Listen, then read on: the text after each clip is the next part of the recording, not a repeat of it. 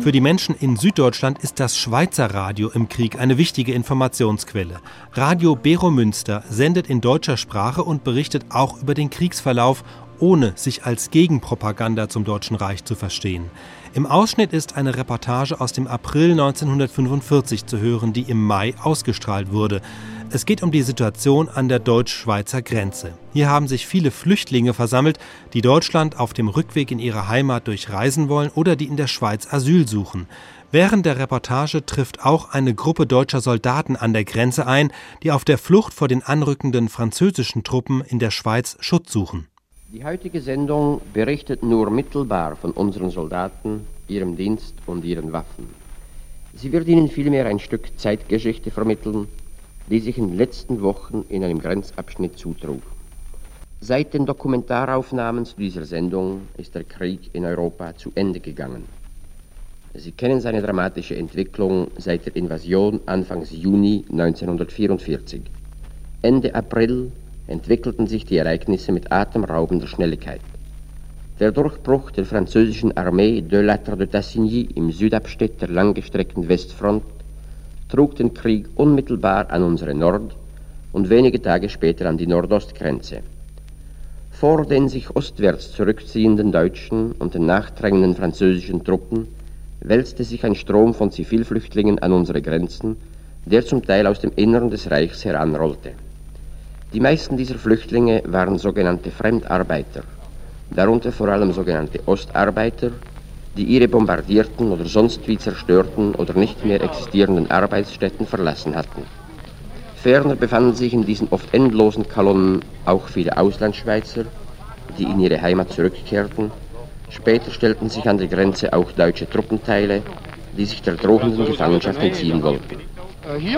Um diese kleine Völkerwanderung an unseren Grenzen aufzufangen und um den Übertritt in die Schweiz zu kontrollieren und in geregelte Bahnen zu lenken, ließ der Bundesrat die Grenze bis auf einige wenige leicht zu überwachende Eingangsstellen schließen.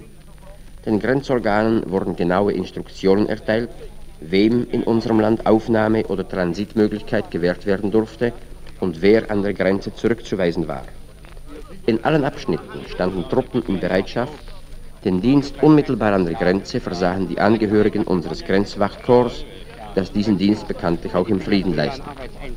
Eine der offenen, aber grenzpolizeilich und militärisch streng kontrollierten Eingangsstellen war das mit der deutschen Stadt Konstanz zusammengewachsene Kreuzlingen am Bodensee. Ende April erlebte die kleine Stadt eine Reihe von bewegten Tagen, ohne sich dadurch aus der Ruhe bringen zu lassen. Die Bewohner gingen ihren Beschäftigungen nach, sie wussten, dass sie sich auf die Grenzwächter und die Truppe verlassen konnte und wusste sich vor Überraschungen geschützt. Allerdings zeigte die Stadt ein anderes Gesicht als in ruhigeren Zeiten. Wir stellten dies bereits bei unserer Ankunft im Bahnhof fest. Tag und Nacht wurden dort Flüchtlingszüge zusammengestellt und zur Durchreise nach Genf abgefertigt. Sie hören nun die von der Sektion Radio gemachten Dokumentaraufnahmen. Bei unserer Ankunft in Kreuzlingen steht ein bis auf den letzten Platz mit französischen Flüchtlingen besetzter Zug zur Abfahrt bereit. Aus jedem Fenster gucken ein halbes Dutzend Köpfe. Während auf einem anderen Gleis ein langer, leerer Sanitätszug einfährt, singt im Flüchtlingszug ein alter Franzose ein Lied seiner Heimat und in einem unwahrscheinlich tiefen Stille hören seine Landsleute ihm zu. Sie hören den alten Sänger und sie hören auch den heranrollenden Zug, der sich Wagen um Wagen zwischen uns und den Flüchtlingszug schiebt.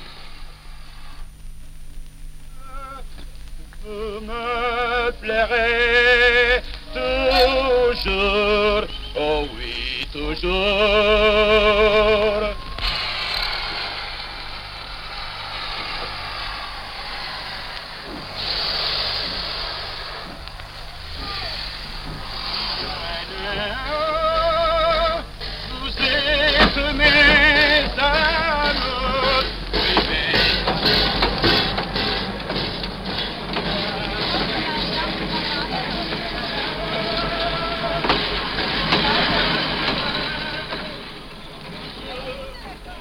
Wir verlassen den Bahnhof und begeben uns zum Hauptzollamt Kreuzlingen, wo der Flüchtlingsstrom an unsere Grenze schlägt.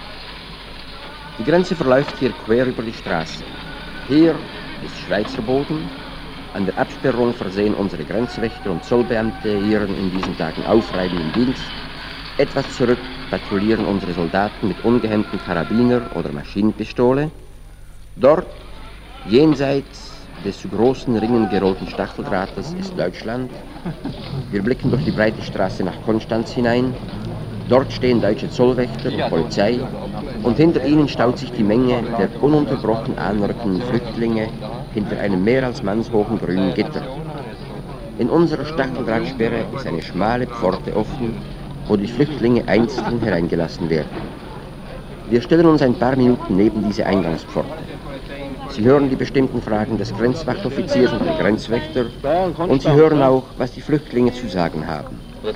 Es sind Elsässer und Holländer, die unser Land betreten. Wo sind Sie? In äh, Wo? von äh, Bühl, Von Bühl. Wo ist das genau? Gebeiler. Die Gebeiler. Ja. Jetzt werden Sie zurück nach äh, Zurück, ja. Ihrer Heimat. Ja. Haben Sie noch Angehörige dort? So, Ist alles da? Ja. Ja. Sind die freiwillig aus Deutschland gegangen? das sind die ist operiert worden in, in Fribourg.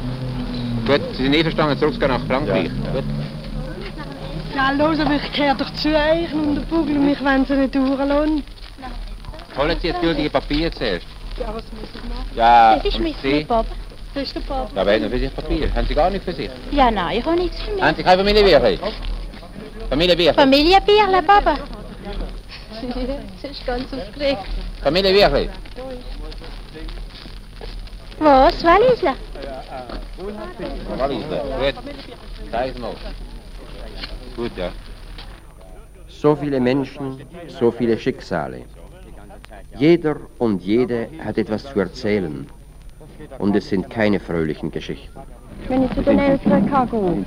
Aber meine Eltern sind für mich da und sechs, Ja, sechs Geschwister die Sie haben da. keine Einreisebewilligung, mit einer gültigen Einreisebewilligung hätten Sie können normal die Reise. Aber jetzt können Sie als Flüchtling, als Flüchtling behandelt Ja, aber mir haben sie vom Seehotel mit dem Bericht geschickt, auf das können ich bestimmt ohne weiteres Der Herr, der Herr Konsul Nein, Dr. Giesler. Das ist jemand anderes. Ja, das, da haben Sie, also, da haben Sie das irgendeine Anstellung in Konstanz. Das sind ungültige Aussagen. Als Flüchtling können Sie, bitte, also als sie Flüchtling können Sie behandelt werden. Als Flüchtling, also das, ist in Zuständigkeit. Als Flüchtling in ein Lager, sonst geht's nicht. Können sie mir doch bestimmt bis aber ich habe doch Als zwar Flüchtling Geld einen für den Lager, anderen, sonst geht's sie nicht. überwiesen gekriegt. Also, wenn es nichts anderes machen. Machen Sie, was Sie wollen. Andere oder. Andere oder. Schauen Sie, wir sind ja erst, wir sind ja bis an 40 drin gewesen, alle Ich, Sie zusammen. haben wegen der, Sie haben der Bescheid, Sie haben jetzt keine Zeit mehr zu diskutieren, Sie haben Ihren Bescheid genau bekommen, entweder als Flüchtling oder nicht. Na, also bitte. Man braucht die Leute bloß flüchtig zu beobachten, um zu verstehen, dass sie neben ihrem armseligen Gepäckbündel Schwereres über unsere Grenze tragen. Aber unsere Grenzwächter haben keine Zeit, Geschichten anzuhören. Sie tun ihre Pflicht, ohne unnötige Strenge, ohne Barschheit, wo sie nicht am Platze ist, aber sie reden eine bestimmte Sprache. Sie haben ihre Instruktionen und handeln danach.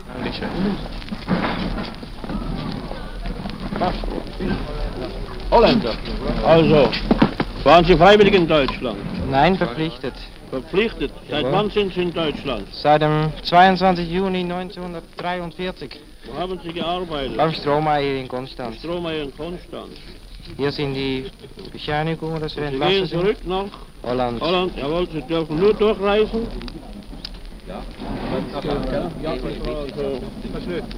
Komm jetzt, später gehen wir jetzt hier. Das dauert noch lang. Äh, mach mal, ich möchte dir mal weiterreden.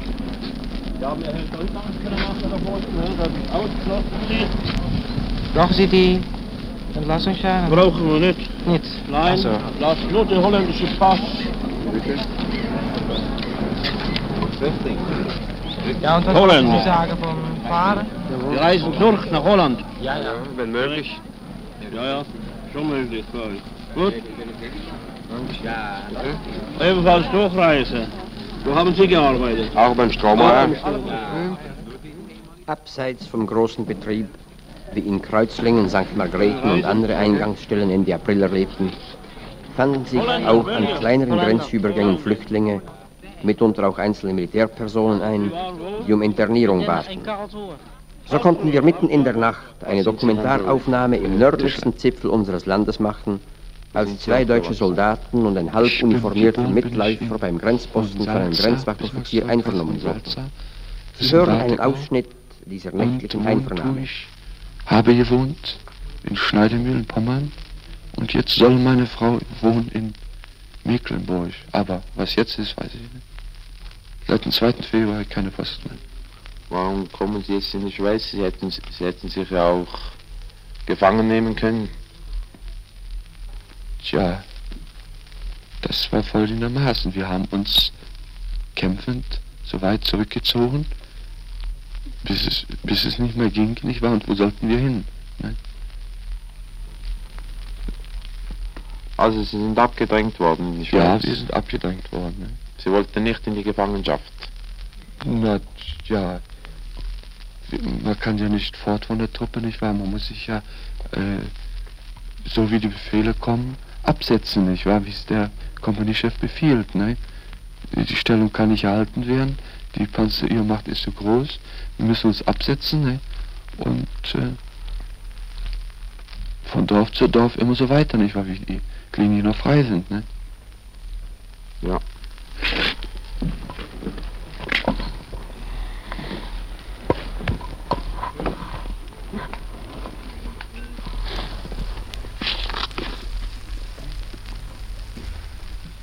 Was sind Sie vom Beruf?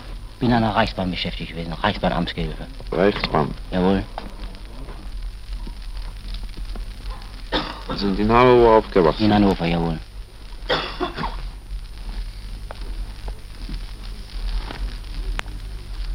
Seit wie lange sind Sie jetzt im Krieg? Ich bin, ich habe eine kurzfristige Ausbildung äh, im Januar 38 bis März 38 gemacht. Und dann habe ich äh, wieder eine Einberufung bekommen am 27.06.39 und bin bis 2.05.41 Soldat gewesen. Da wurde ich UK gestellt und bin am 31.03.43 wieder eingezogen und bin bis heute Soldat gewesen.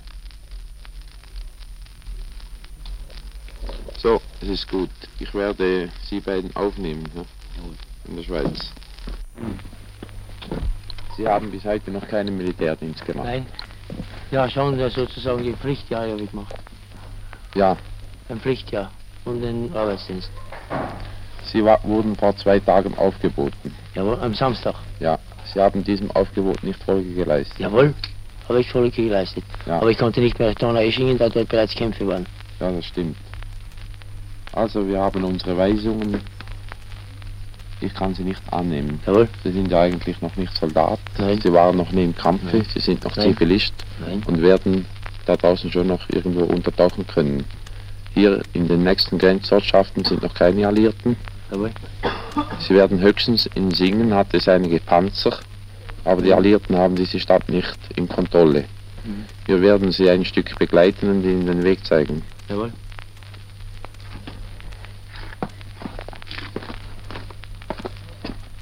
Grenzwächter.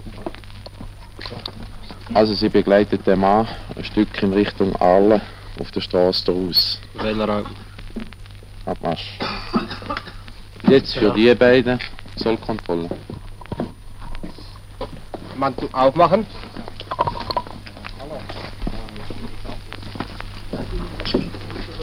Koppel lösen.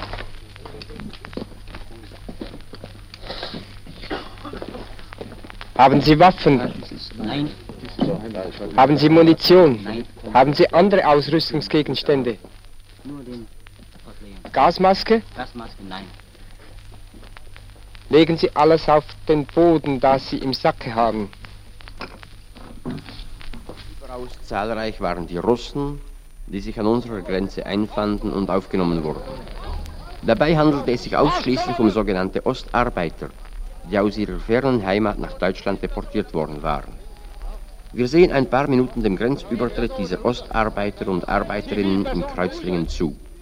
Viele von ihnen tragen alte deutsche Waffenröcke und auf dem Rücken groß aufgemalt die Buchstaben SU, Sowjetunion. Die meisten sehen recht gutmütig aus, haben nicht selten lachende, fast immer offene Gesichter und machen, wenn man von ihrem zum Teil recht schäbigen oder nicht, aber nicht etwa unsauberen Bekleidung absieht, einen vertrauenerweckenden Eindruck. Nur die wenigsten sprechen Deutsch, sodass sich ihre Personalkontrolle auf ein paar wenige Worte beschränkt. Ja, aber das ist ja eine schwarze. Oder solche Bild. Hä? Solche Bild. Das ist ein schlechtes Bild. Ja, ja. Das ist die reinste Negerin. Nein. Hm? Ja, denke ich noch jede Fotografie. Ja, das ist auf viel solche Jahr. Wann Sommer denn ganz schwarz? Im Sommer sind die ganz schwarz? Ja. Angestrichen? Wenn er krass ist. Nein. Nein.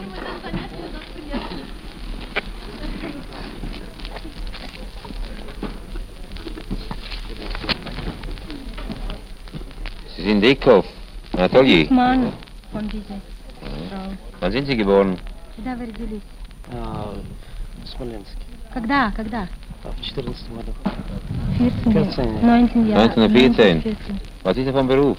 Как, что занимались, чем работали? Где? Какая профессия у вас? Да. вот не здесь. Ne?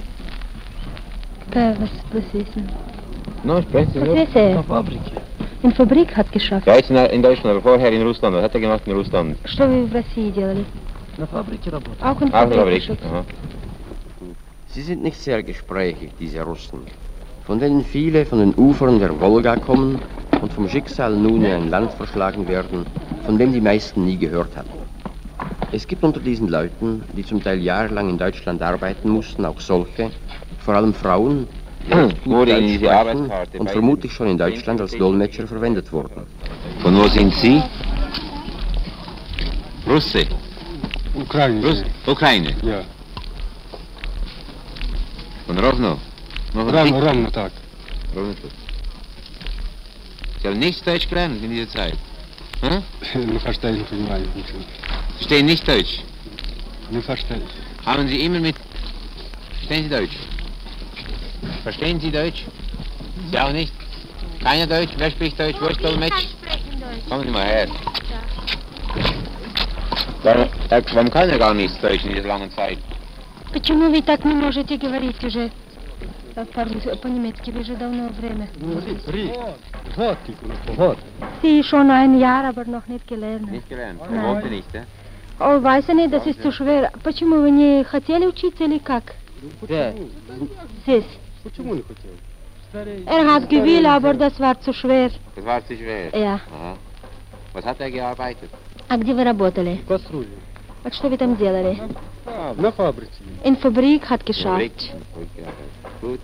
Bleiben Sie einen Moment hier, wollen wir weiter sehen. Jawohl. Gut. Wie alt sind Sie? Сколько вам лет? 18. 18 Jahre. 18 Jahre. 19 бан- Ah, bald wären. 19. Wann ist er nach Deutschland gekommen? Когда вы в Германию приехали? Вот. Schon ein Jahr. Schon ein Jahr. Ja, danke schön. Oh Mann, hier. Schon ein Jahr. Ein Jahr. Wurde Ja. er deportiert? А где вы жили? Палструй. Ist nicht von hier, nicht von Konstanzkar. Aber er wurde hierher gebracht. Er musste кто- mit den Deutschen hierher. Э, Вы должны сюда приехать или же сами приехали? Вас привез, привез кто или Да, нет? привезли сюда. Ja, hat gemusst. Ja, gemusst. Ja. Gut. Wir unterhalten uns ganz kurz mit der jungen Russin, die Sie soeben gehört haben, und die als Dolmetscherin auch unseren Grenzorganen eine halbe Stunde lang gute Dienste leistete. Sagen Sie, wie kamen Sie von Russland nach Deutschland? Und gleich bis Posen habe ich nicht gewusst. Was muss ich nach Deutschland? Da war ich ein bisschen da in Polen äh, bei Company und dann nach Deutschland. Aber wie nach Deutschland gekommen, keine Wort gesagt. Sagt, muss plus andere Stadt fahren, fort. Drei Mädel und zwei Männer und dann nach Deutschland geschickt. Aber Sie haben in Russland schon etwas von Deutschland gehört. Oh ja, ich habe nicht Sie wussten, gewusst. dass es ein Deutschland gibt. Oh ja, freilich habe haben ich Sie gewusst. Ja, ich habe mich dreimal versteckt und vierte Mal hat Polizei mich abgeholt. Und wo waren Sie zuletzt in Deutschland? Hier in Konstanz, ein Jahr plus. Ich Ein Jahr in Konstanz? Plus ein Jahr in Deutschland. Was haben Sie in Konstanz gemacht? In Fabrik geschafft. Welche Fabrik? Ich war Flugzeugbau und äh, Funkstrahl. In Fabrik. Es hört ja nur ein paar Franzosen. Die meisten dieser Flüchtlinge, vor allem die Franzosen, Holländer und Belgier, bleiben nur zur Durchfahrt in unserem Land. Sehr oft können sie schon am gleichen Tag weiterreisen, spätestens aber am nächsten Tag. Bis zur Abfahrt der für sie zusammengestellten Flüchtlingszüge müssen sie sich aber irgendwo aufhalten. So ist in Kreuzlingen eine Stadt in der Stadt entstanden. Ein Baracken- und Zeltlager. Gruppenweise werden die Flüchtlinge vom Hauptzollamt von Soldaten in das Zeltlager geführt, das sozusagen über Nacht auf dem Platz des Fußballclubs auf den Boden gewachsen ist. Wir betreten miteinander dieses Zeltlager, wo fortwährend neue Zelte errichtet werden, um den Strom der Flüchtlinge aufzunehmen. Hier sehen wir die Frauen und Mädchen des Hilfstrupps an der Arbeit. Die Flüchtlinge werden nach Nationalitäten geschieden und bei dem herrlichen Frühlingswetter draußen vor den großen grauen Zelten verpflegt. In einer Kolonne treten die Leute zur Fassung an, nehmen Geschirr und Besteck und Verpflegung entgegen, stellen sich dann zur Mahlzeit an die langen Tische oder lagern sich vor den Zelten in den grünen Rasen. Es wimmelt auf dem Platz wie in einem Bienenstock. Man hört ein Dutzend und mehr verschiedene Sprachen, wohl auch da und dort fröhliches Lachen. HD-Detachemente sind beim Zeltbau beschäftigt. Pfadfinder sind ihnen dabei behilflich. Soldaten patrouillieren um das Lager und versehen im Lager selber den Ordnungsdienst. Wir betreten eines der Zelte im Augenblick, wo es aufgerichtet wird, und sehen der flinken, präzisen Arbeit unserer Soldaten zu, die sich unter der Leitung eines Spezialisten als geschickte Zeltbauer betätigen.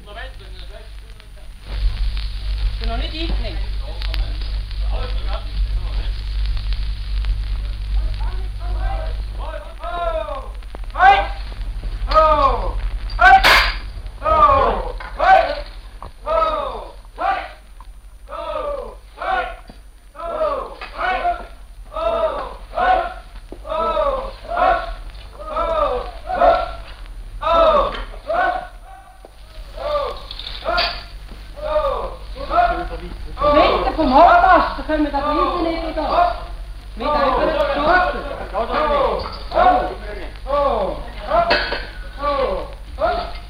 So, geradeaus hier. Die beiden Hauptmasten müssen im Senkel stehen. Noch mehr? Noch mehr?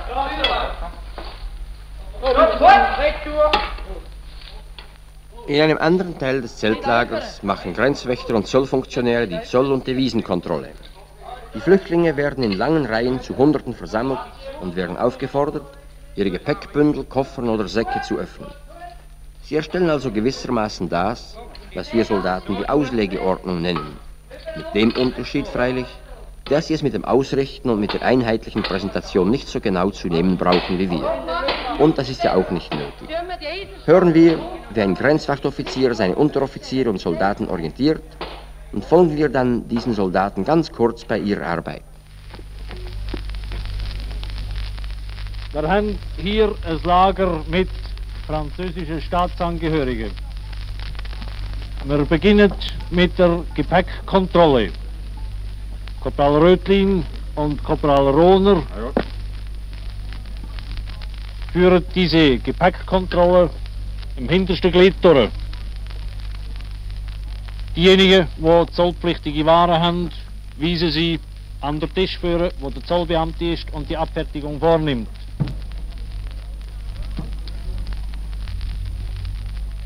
Herr Major, Grenzwachter Schneider. Grenzwächter Schneider führt die Devisenkontrolle im gleichen Glied durch.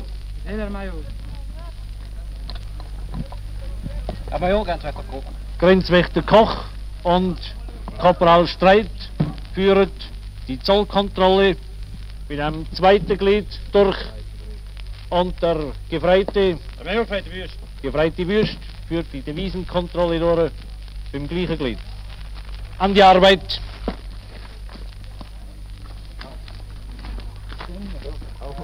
Alles. Haben Sie Geld bei Ihnen? Nein. Kein Geld?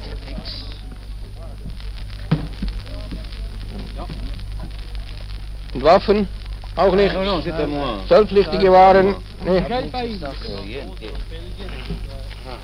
Aufmachen da, hä? Neben dem Zeltlager.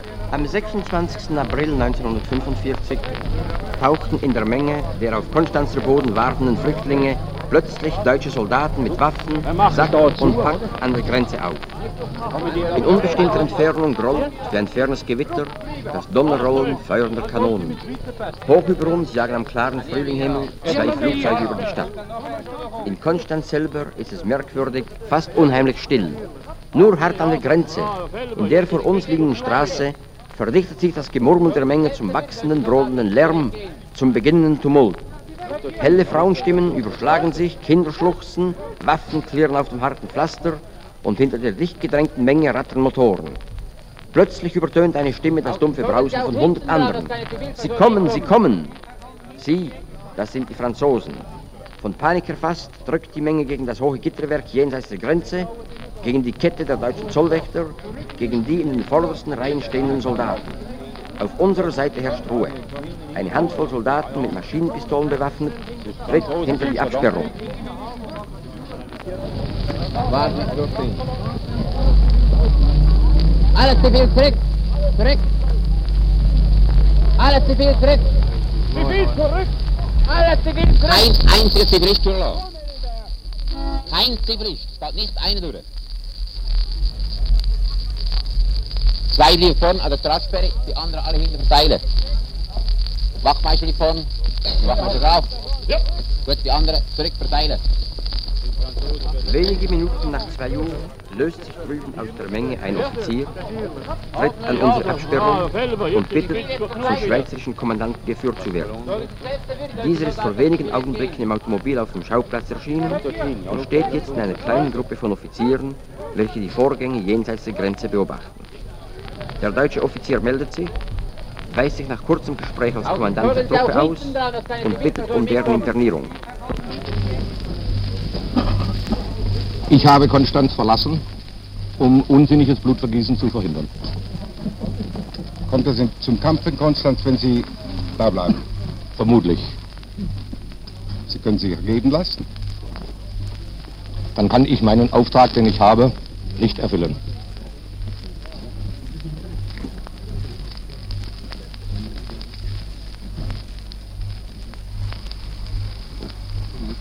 Haben Sie für einen Auftrag? Ich habe den Befehl, in Konstanz so lange zu verbleiben und mich zu wehren. Also kommt zum Kampf in Konstanz. Nein, nachdem ich weg bin, nicht. Wenn Sie weg sind, nicht? Nein.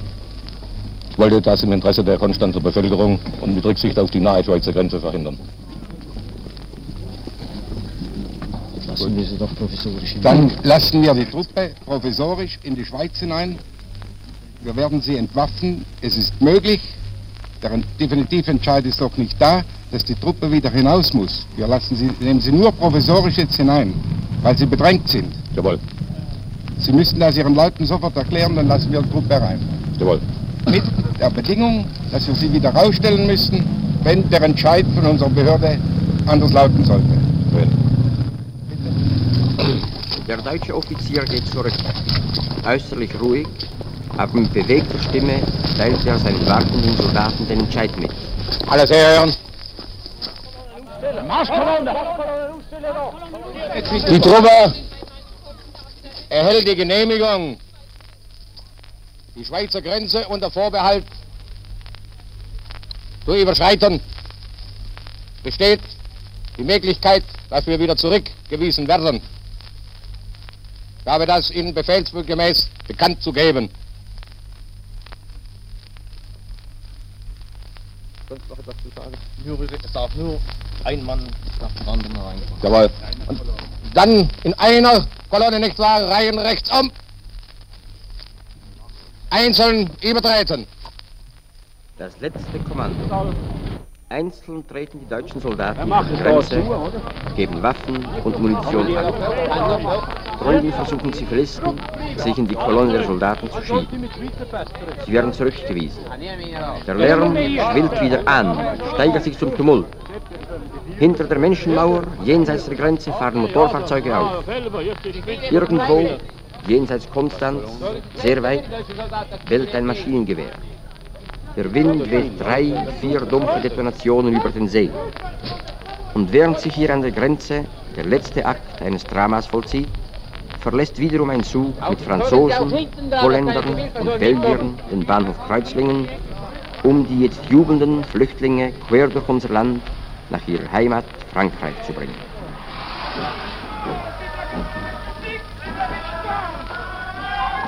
Vive Charles de Gaulle! Vive la